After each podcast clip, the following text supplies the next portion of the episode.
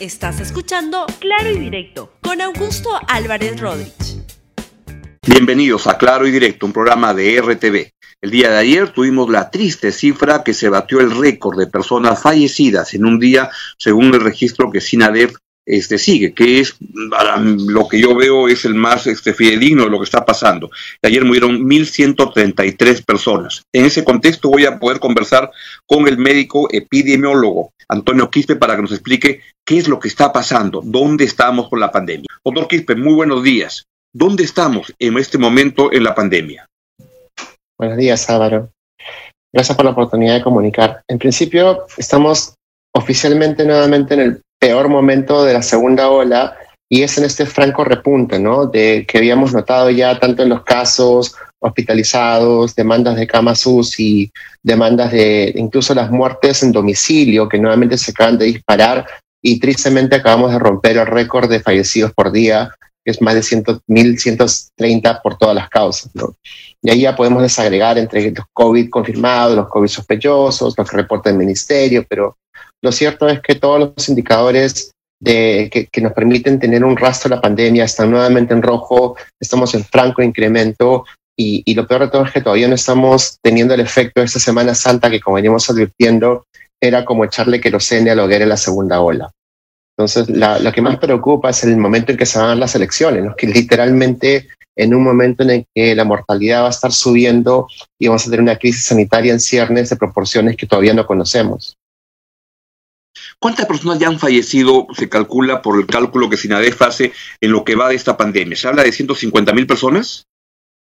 Son más de 150 mil registros de fallecidos por todas las causas. Con diagnóstico de COVID son más de 130 mil. El ministerio reporta más de 50 mil. Entonces, realmente lo que tiene que entender la gente es que en pandemias como la que estamos viviendo, el mejor indicador es eh, actualmente mortalidad por todas las causas. El año pasado todavía hacer este ejercicio matemático de restar a las causas por muertes violentas, porque en el Perú fallecía mucha, mucha gente por accidentes de tránsito y, muertes violentas, pero en este año 2021 ya ni siquiera eso vale la pena hacer. Entonces, en esta segunda ola, el mejor indicador por temas de, de, su reporte, de su registro, de que no depende de la, por la cobertura, que no depende del diagnóstico en sí ni de la disponibilidad de pruebas, es la mortalidad por todas las causas. ¿Qué estamos haciendo mal en el Perú que estamos en los rankings internacionales en los peores lugares? Bueno, ayer recibimos esa cachetada realidad del Financial Times, que nos colocaba nuevamente como el país con el mayor exceso de muerte del mundo per cápita. Y, y, realmente este indicador lo que te dice es de que corrigiendo por el tamaño de las poblaciones, la cantidad de gente que se fallece en el Perú supera largamente a la de cualquier país que reporta este tipo de indicadores y eso es una realidad muy, muy, muy cruda y dura, ¿no? Y lo venimos advirtiendo por qué razón, por diferentes factores, ¿no? No es solamente uno, esto es un problema multifactorial entre los cuales destaca este sistema de salud hospitalario, arcaico, que no tiene atención primaria, todos los problemas de tantos gobiernos de plagadas de corrupción, problemas de inequidad de acceso a los recursos en salud, que es básicamente gente que no debería morirse se muere, porque no tiene acceso a camas de hospitalización, oxígeno medicinal, y las camas UTI están saturadas desde diciembre, ¿no? Entonces, quieras o no, si hoy en día te infectas con COVID-19 y no tienes la mala suerte, no estar entre ese 95% de personas que tienen las formas leves y se curan solos, vas a entrar en ese 5% en el cual tu vida va a depender de que accedas a oxigenoterapia. Y si esa oxigenoterapia no te, te es provista de manera temprana y de manera oportuna, de manera supervisada por un médico, riesgo de mente aumenta, ¿no? Entonces, realmente estamos viviendo una crisis sanitaria que podíamos habernos preparado mejor si el gobierno hubiera hecho caso en esa transición entre la primera y la segunda ola a, a los científicos y no a aquellos que, como el ministro de Economía, decían que no iba a haber una segunda ola. Entonces, esa oportunidad perdida de ese diciembre que, que fue básicamente un caldo de cultivo en el cual se dieron todas las condiciones que te puedas imaginar para que se produzca una peor segunda ola, es algo que como país fallamos en prevenir, ¿no? Y ahí estamos metidos todos, ¿no? Desde nosotros, los científicos, que por más esfuerzo que hayamos hecho por comunicar, no conseguimos transmitir el mensaje, desde el gobierno, que en vez de prepararse para afrontar una peor segunda ola, como se venía advirtiendo que podía suceder, no lo hizo, desde la coyuntura de la crisis política producto del golpe de Estado, de una población que lejos de, bueno, el gobierno pandémico, lejos de prevenir, se puso a exponer más y no logró controlar su riesgo, etcétera, etcétera, etcétera. Es dramático lo que nos está contando. ¿Qué se puede esperar en este momento? Estamos en lo peor de la segunda ola y todo hace, lleva a pensar que la tercera ola va a venir y se va a juntar con la segunda ola y va a ser un olón. Es bien relativo, ¿no? Las definiciones de las olas básicamente están definidas por la forma de la curva. Literalmente tienes un incremento pronunciado luego tienes un descenso pronunciado, pero el Perú antes de, de, esperar ese periodo de dos semanas para que se estableciera una pendiente negativa con un 1 o 2% de caída de esta segunda ola, que habíamos llegado ya a un pico producto justamente de las medidas que se habían implementado, el gobierno decidió de manera muy irracional levantarlas todas, ¿no? Con esta idea medio extraña de que hay que proteger la economía la salud, ¿no? Y el, efecto directo de levantar todas las medidas de restricción, que la población entendió literalmente como se ha levantado la cuarentena, es literalmente este repunte de casos y posteriormente el repunte de fallecidos. ¿no? ¿Qué se puede esperar? Nuevamente, lo que sabemos es de que ese pico, ese doblar la curva, no se produce de manera mágico-religiosa, no es de que tú te pongas a rezar y la curva duda sola, no es el efecto de alguna intervención que tú tienes que implementar para que a propósito dobles la curva. Entonces, si el gobierno no implementa en ese momento algo para, lo que va a pasar es que la curva de muertes va a seguir subiendo, la curva de casos va a seguir subiendo, y si prestan atención a la verticalidad de la curva, que es lo que más asusta, es la velocidad con la que incrementa, y se está incrementando las muertes, es horrorosa. Si tú miras la, la curva de casos confirmados del MINSA, esta que reportaba 200, 150 muertes, actualmente estamos superando los 150 y la curva está parada. Entonces, ¿cuánto tiempo vamos a estar con la curva parada nuevamente? Pues recuerden cómo empezó la segunda ola, ¿no? Y basta que tengamos un par de semanas con esa curva parada y los muertos se multiplican de manera exponencial. Entonces, no es que estemos en un buen momento, estamos en el peor momento apuntando hacia un peor momento todavía. Entonces, ¿qué tenemos que hacer como país? Pues recibir la cachetada de realidad, hacer lo que, por ejemplo, hizo Chile, ¿no? Que estaban cantando victoria y de repente se dieron cuenta de que tenían una crisis sanitaria en ciernes y inmediatamente el gobierno que hizo, pues implementó cuarentenas focalizadas en todas aquellas zonas donde tenían los, más altos registros de casos y muertes. En el Perú tenemos eso exactamente en este momento en todas las regiones, esas 11 regiones que están con su curva nuevamente parada de muertes y el gobierno se está demorando en reaccionar. Y la consecuencia directa es de que dejamos de prevenir muertes completamente prevenibles. ¿Y qué es lo que puede hacer el gobierno? Porque yo comparto lo que usted este, dice con la ignorancia, que yo no conozco el tema médico, pero cada vez que veo las conferencias de prensa del gobierno, son como narradores del drama, pero no veo anuncios que nos hagan pensar que cosas nuevas van a ocurrir. Ahora anuncian un nuevo esquema de vacunación, pero ¿qué cosa se podría hacer mientras tanto, mientras llega la vacuna, que no llega en la cantidad que debería llegar? ¿Qué hacemos? ¿Qué podría hacer el gobierno mientras ocurre este drama tan grande? Para aprender a aprender de sus errores, ¿no? Uno de los errores más garrafales de este gobierno es no hacerle caso a los científicos, ¿no? Que es una cosa que, que parece irracional, ¿no? Si la ciencia te dice, oye, la alternativa es hacer A o B y tú haces C o D, te va a ir mal.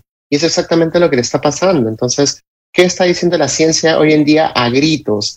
Primero que nada, y más importante que cualquier cosa, es compra la mayor cantidad de vacunas posible y vacuna a tu población de la manera más rápida y violenta que puedas.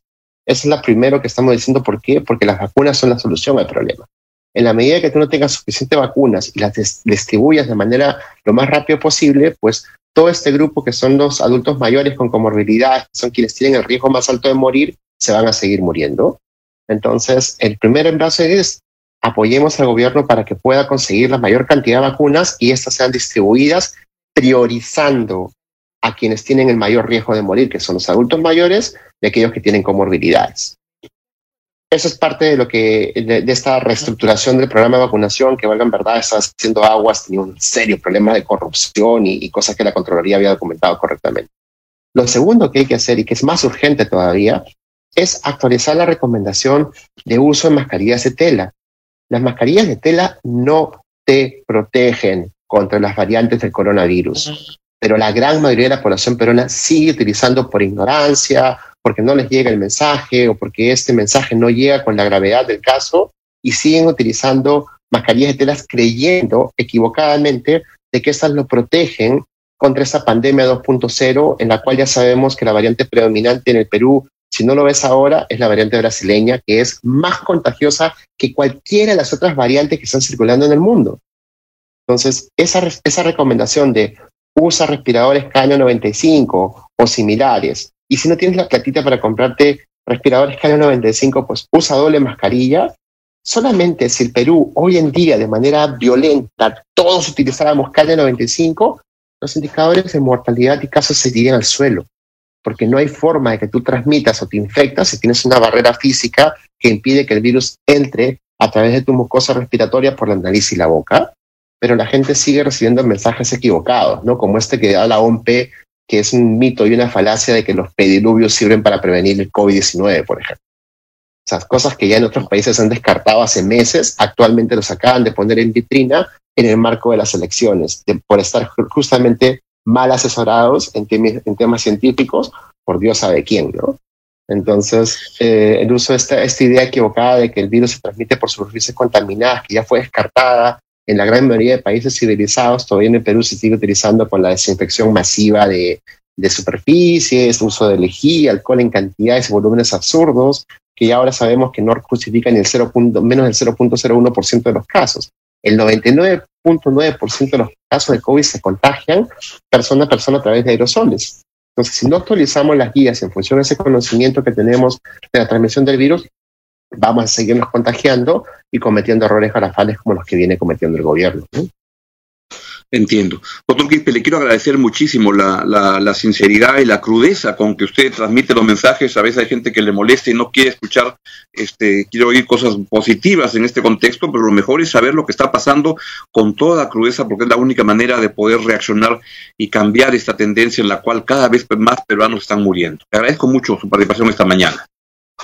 Buenos días, cuídense muchísimo, por favor, y por el amor de Dios, no se infecten vayan a votar, vayan con su caña 95, cumplan las medidas de, distanciamiento, procuren entrar y salir lo más rápido que puedan y veamos de transicionar hacia un nuevo gobierno que realmente escuche la ciencia y prevenga la cantidad de muertes absurdas que tenemos en estos momentos. Doctor, una duda, ¿la doble mascarilla se usa la K95 este, abajo y la de tela encima o al revés? La K95 sola es suficiente. No tienes que ponerle nada debajo o encima. De hecho, colocarle algo debajo le quita el sello, que es la razón por la que la recomendamos. ¿no? Entonces, la K95 tiene la suficiente capacidad de filtrado y el sello que necesitas para evitar contagiantes por las nuevas variantes. La doble mascarilla es el uso de mascarillas quirúrgicas que dejan unos huecazos por acá, por arriba, para evitar esos huecazos le colocas una mascarilla de tela encima que favorece el sello. Entonces, cuando hablamos de doble mascarilla, hablamos de tu mascarilla quirúrgica y encima una mascarilla de tela. Perfecto. Doctor Quispe, muchas gracias. Muy valiosa su, su, participación. Le agradezco mucho. Que tenga un buen día. También cuídese mucho.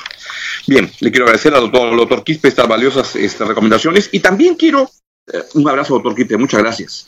Y quiero eh, acabar este programa con un comentario que ya lo he hecho sobre los mismos personajes en los últimos días, pero que a mí parece la verdad que lamentable, porque en Moyobamba hay unos sacerdotes españoles que la verdad que vienen haciendo campaña política y parecen este chalecos de López Aliaga y se dedican a hacer campaña como la que hace este sacerdote Rosel, que tiene un espacio en el programa del Perú los domingos por la mañana y que en el púlpito se vuelve un activista político. Y es este también este sacerdote que es el sacerdote Jaime Ruiz del Castillo, un sacerdote español que este, está ubicado en Moyobamba y que se dedica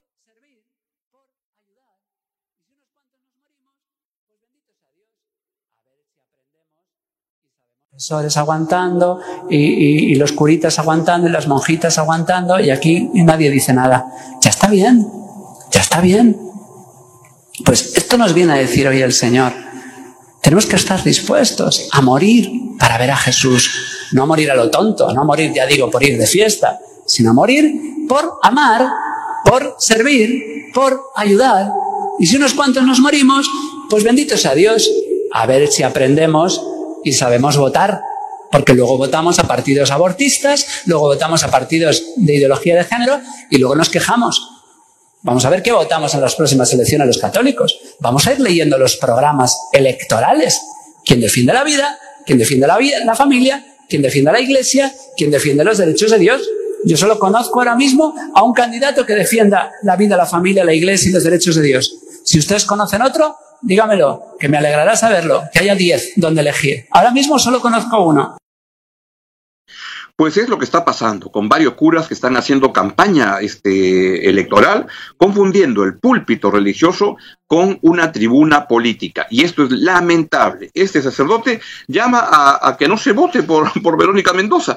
Yo no tengo ni simpatía ni antipatía por Verónica Mendoza, pero lo que no corresponde es que tengamos curas haciendo campaña contra candidatos y hay un grupo de sacerdotes españoles en la zona de Moyobamba, particularmente donde el obispo de la prelatura de Moyobamba es el señor Rafael Escudero López Brea. Y parecería que ese sacerdote, Jaime Ruiz del Castillo, también español, pues simplemente está cumpliendo las indicaciones que le da el obispo de la prelatura, un obispo que no participa hace un buen tiempo en las reuniones del episcopado peruano y este lo que es inaceptable es tener sacerdotes metiéndose en la campaña electoral, sean peruanos, sean españoles, sean japoneses, chinos, rusos, donde quiera.